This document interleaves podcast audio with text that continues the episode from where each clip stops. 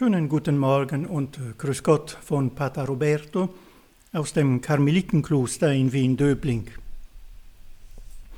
Die heutige Gabe des Heiligen Geistes, die ich Ihnen so ans Herz legen möchte, ist die Stärke. Wie fühlen Sie sich heute? Stark oder schwach? Was verbinden Sie mit dieser Gabe, die Stärke? Geht es da um äh, Muskelkraft, um äh, die Fähigkeit, 100 Kilo zu heben, mehrmals vielleicht?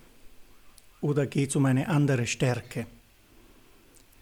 Im Evangelium und in der ganzen Bibel wird oft davon berichtet, dass Gott Kraft gibt, Stärke gibt.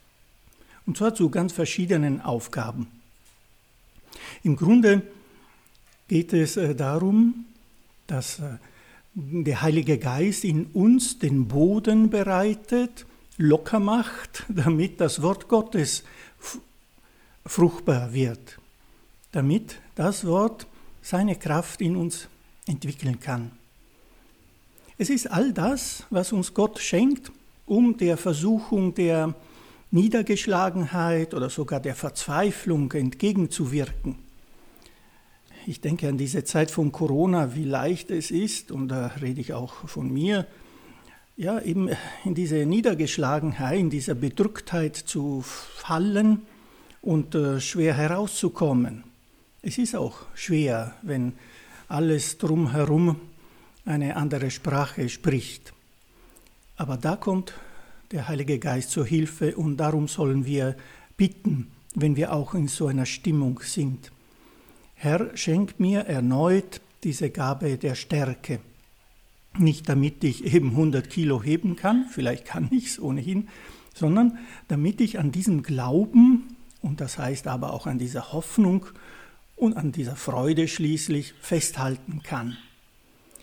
Paulus spricht in seinen Briefen oft von seiner Schwachheit, aber auch manchmal recht angeberisch über seine Stärke. Im Philipperbrief schreibt er, alles vermag ich durch ihn, der mir Kraft gibt. Schön. Alles vermag ich durch ihn, der mir Kraft gibt. Trotzdem spricht er auch über seine Schwachstellen.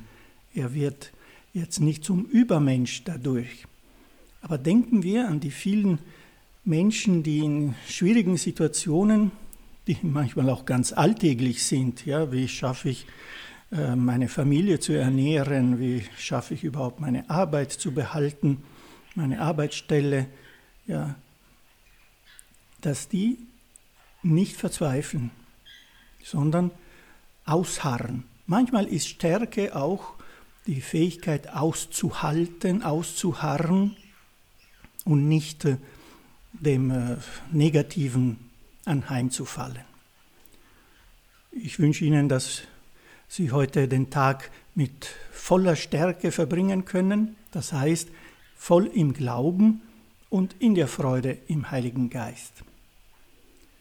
So bitte ich auch um den Segen für Sie und für alle, die Ihnen nahestehen.